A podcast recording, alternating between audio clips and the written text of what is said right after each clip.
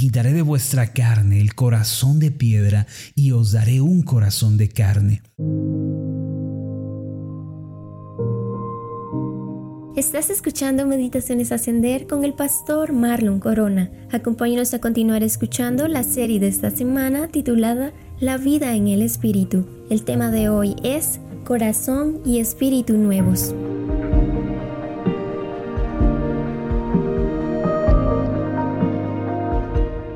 Historia del pueblo de Israel en el Antiguo Testamento es tan dulce como amarga. Tiene momentos alegres así como momentos muy tristes. Por una parte leemos pasajes inspiradores donde Dios señala que Israel es su pueblo amado entre todos los pueblos de la tierra. Por ejemplo, en Éxodo 19:5 el Señor le dice a Israel, vosotros seréis mi especial tesoro sobre todos los pueblos. Leemos además sobre la ley que Dios dio para que le sirvieran y le adoraran, cuando a ninguna otra nación el Señor le habló así. Sin duda, Israel recibió de Dios un trato único y especial que ningún otro pueblo ni nación llegó a conocer en aquel entonces. Sin embargo, leemos también sobre la rebeldía de Israel y cómo abandonaron a Dios para servir a dioses ajenos. A pesar de haber recibido el gran amor de Dios y su misericordia sin límites, los israelitas se volvieron atrás y dieron la espalda a Dios. Quizá uno de los libros más tristes de toda la Biblia es Segundo de Reyes. En él aparece casi en incontables ocasiones la frase, e hizo lo malo ante los ojos de Jehová. Los reyes de Israel, quienes debían ser ejemplo y guiar al pueblo hacia Dios, se llenaron de obstinación y resistieron al Señor. Uno tras otro, después del reinado de David, se olvidaron de Dios y adoraron dioses falsos. Incluso en el libro de jueces, en el capítulo 2, versículo 11, aparece una frase que se repite una y otra vez. Dice así, después los hijos de Israel hicieron lo malo ante los ojos de Jehová y sirvieron a los Baales. El terrible resultado de todo esto fue que generación tras generación los israelitas se endurecieron en su corazón al punto de que Dios los entregó en manos de sus enemigos. No es que Dios de una manera mezquina quisiera hacerle daño a Israel, más bien al optar por una vida sin Dios, el propio Israel quedó expuesto y desprovisto, de modo que sus enemigos se enseñorearon de él.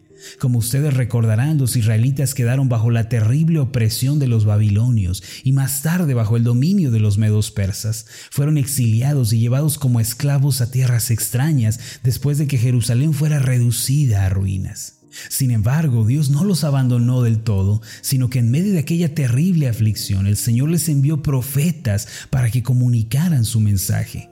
Aunque Israel tenía el corazón duro y se había olvidado de su Dios, el Señor les hizo una asombrosa promesa por medio del profeta Ezequiel. En el capítulo 36, en los versículos 25 al 27, leemos lo siguiente, Esparciré sobre vosotros agua limpia y seréis limpiados de todas vuestras inmundicias, y de todos vuestros ídolos os limpiaré. Os daré corazón nuevo y pondré espíritu nuevo dentro de vosotros, y quitaré de vuestra carne el corazón de piedra, y os daré un corazón de carne. Y pondré dentro de vosotros mi espíritu, y haré que andéis en mis estatutos y guardéis mis preceptos y los pongáis por obra. Es importante notar que esta palabra les fue dada a los israelitas en el exilio, en la soledad de la esclavitud, en medio de noches oscuras de dolor. El Señor les prometió que los limpiaría y los restauraría, que les daría un corazón y un espíritu nuevos. No solo eso, sino que ahora Dios ya no sería un agente que obraría desde el exterior, Él mismo vendría al interior de ellos por medio de su espíritu, habitaría allí y trabajaría activamente para que le conocieran y le sirvieran. Esta palabra dada por el profeta Ezequiel aproximadamente en el 600 a.C. es una palabra que se extiende hasta nosotros en la actualidad. Es importante que conozcamos su profundo significado y la íntima relación que guarda con nuestra vida espiritual. Durante esta semana hemos conversado acerca del nuevo nacimiento mencionado por el Señor Jesús en Juan capítulo 3. En su conversación con Nicodemo, el Señor mencionó lo siguiente en Juan capítulo 3 versículo 5. De cierto, de cierto te digo, que el que no naciere de agua y del Espíritu no puede entrar en el reino de Dios. Ahora, ¿cuál es el significado de estas palabras? Antes de entrar en detalles, quisiera que aclaráramos algo. Algunas personas que leen este pasaje intuyen que nacer de agua se refiere al bautismo o a algún ritual similar. Sin embargo, ya que el nuevo nacimiento es una obra soberana y absoluta de la gracia de Dios en la cual el hombre no interviene en lo absoluto, la idea del bautismo para nacer de nuevo cae por su propio peso. Si yo tengo que hacer algo o pagar algo o esforzarme por algo, entonces ya no es la obra de Dios completamente. En ese caso seríamos Dios y yo trabajando para mi nuevo nacimiento. Sin embargo, eso no es lo que enseñan las escrituras. Por ejemplo, en Juan capítulo 1, versos 12 y 13 leemos lo siguiente. Mas a todos los que le recibieron, a los que creen en su nombre, les dio potestad de ser hechos hijos de Dios, los cuales no son engendrados de sangre, ni de voluntad de carne, ni de voluntad de varón, sino de Dios. A primera vista parece que el recibir y el creer que menciona el versículo 12 son cosas que uno tiene que hacer para convertirse en un hijo de Dios. Pero tanto el recibir que se relaciona con el arrepentimiento de una vida centrada en el hombre para vivir una vida centrada en Cristo, así como el creer que se refiere a la fe, ambas cosas son dones de Dios no se originan en nosotros, sino que Dios es aquel que nos concede el arrepentimiento y quien nos otorga la fe. Además, en Juan capítulo 1, versículo 13 en particular, se nos indica terminantemente que los nacidos de nuevo son engendrados por la obra de Dios. La palabra engendrar aquí se refiere a nacer de nuevo. El apóstol Juan, inspirado por el Espíritu Santo, quien es el Espíritu de verdad, declara que en la obra del nuevo nacimiento ni la voluntad ni la fuerza humana intervienen. Es Dios y solo Dios trabajando y llevándola a cabo Nadie más participa en ellos sino solo Dios de principio a fin. Ahora, ¿qué quiere decir esto? Que si alguien ha de nacer de nuevo, esto es algo que Dios debe hacer. Primero debe estar en su soberana voluntad y después Él mismo tiene que llevarlo a cabo. Ahora, a partir de todo lo anterior, podemos descartar que nacer de agua se refiera al bautismo o a cualquier ritual externo. Además, el contexto de Juan capítulo 3 nada tiene que ver con ello, son dos temas completamente diferentes. Una vez que hemos aclarado esto, la pregunta que nos surge es entonces qué significa nacer de agua y del Espíritu. Es importante notar que el Señor Jesús se está dirigiendo a un hombre educado en las mejores universidades judías y con una preparación académica casi sin paralelo. Nicodemo, según nos lo indica Juan capítulo 3 versículo 1, era un fariseo, un principal entre los judíos. Si alguien conocía la ley y a los profetas, era él. Al decir que es necesario nacer de agua y del Espíritu, el Señor Jesús se está refiriendo a la profecía de Ezequiel que Nicodemo se da por entendido debía conocer. Si volvemos nuestra atención a Ezequiel 36:25, lo primero que encontramos es lo siguiente, esparciré sobre vosotros agua limpia, y seréis limpiados de todas vuestras inmundicias y de todos vuestros ídolos os limpiaré. Aquí el agua mencionada por el profeta se refiere a la palabra de Dios. Esto significa que cuando comenzamos a escucharla, la palabra comienza a limpiarnos y a darnos luz y entendimiento espiritual. Ese es el punto de partida en la vida cristiana, escuchar la palabra.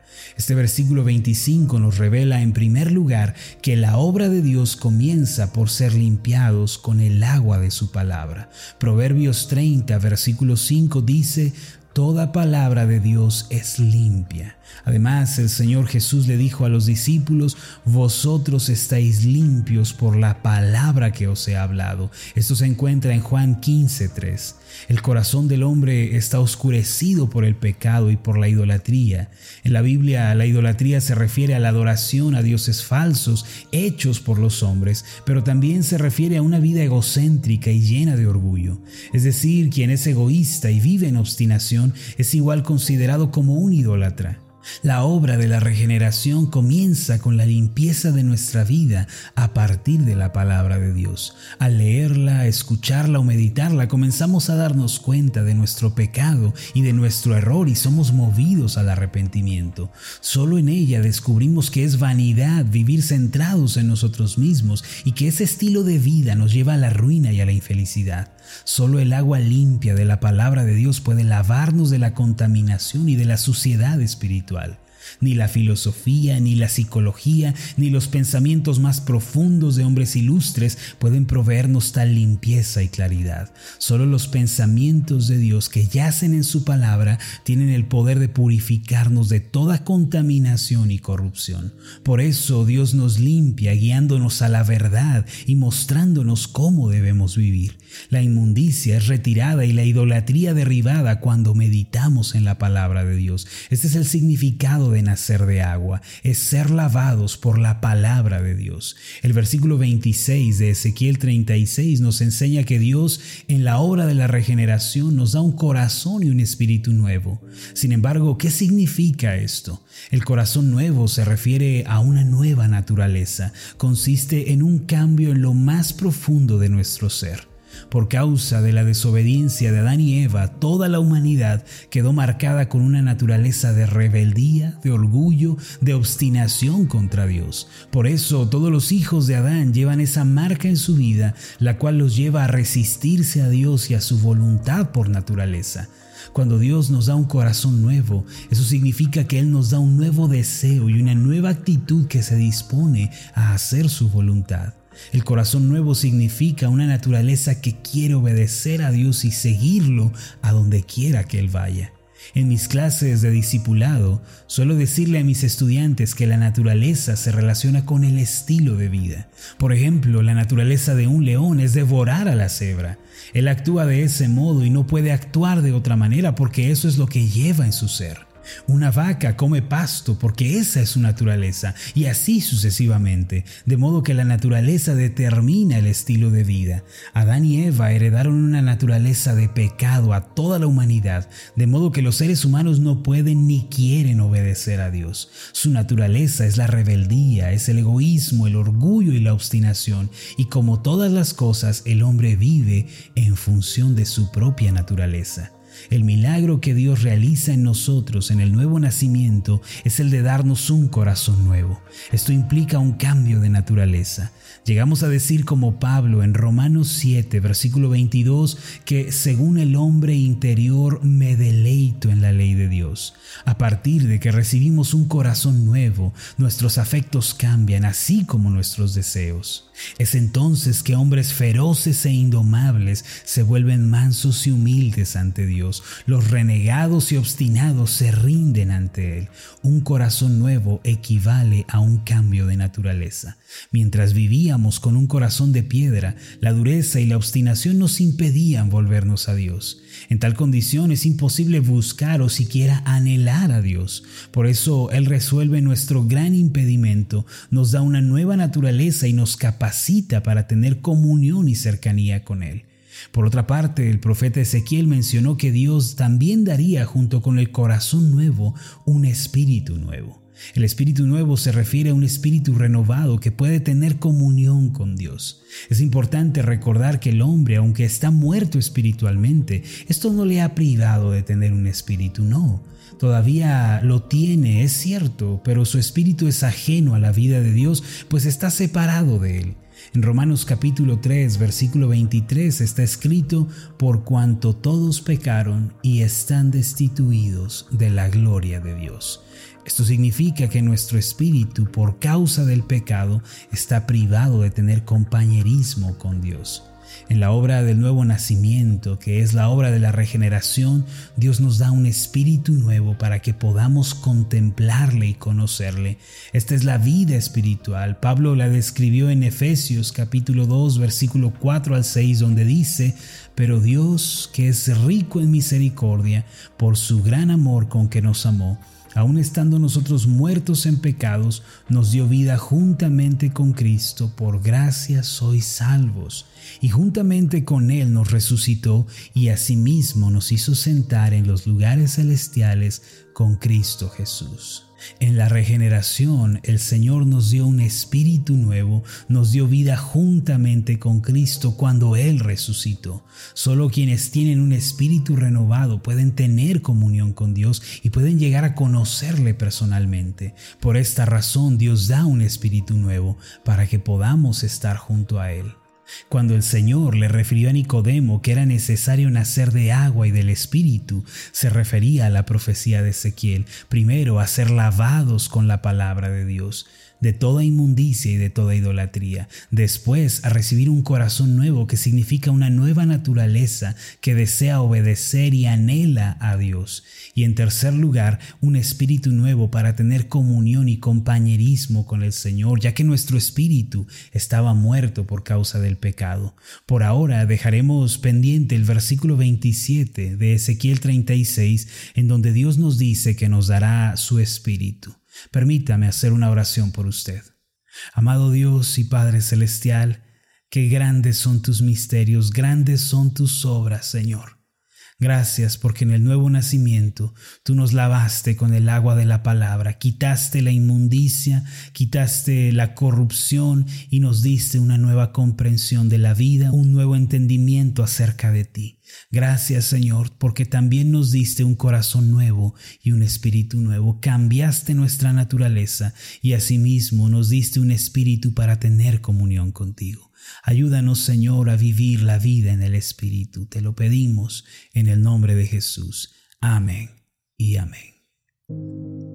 Antes de finalizar, lo invito a hacer la siguiente declaración. Repita después de mí. Fui lavado con la palabra de Dios. Tengo un corazón y un espíritu nuevos. Amén.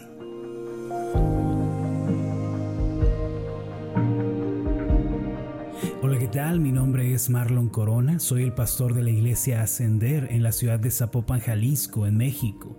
Le agradezco mucho por haberme seguido con esta meditación. Mi oración siempre es que usted sea prosperado en todas las cosas y goce de una buena salud, así como prospera en su alma. Lo invito a que ore por las meditaciones Ascender y le pregunte a Dios cómo puede usted ser de bendición para este ministerio. Las meditaciones Ascender son impulsadas y apoyadas por nuestros oyentes. Reciba un fuerte abrazo de mi parte. Que Dios le bendiga. Hasta la próxima.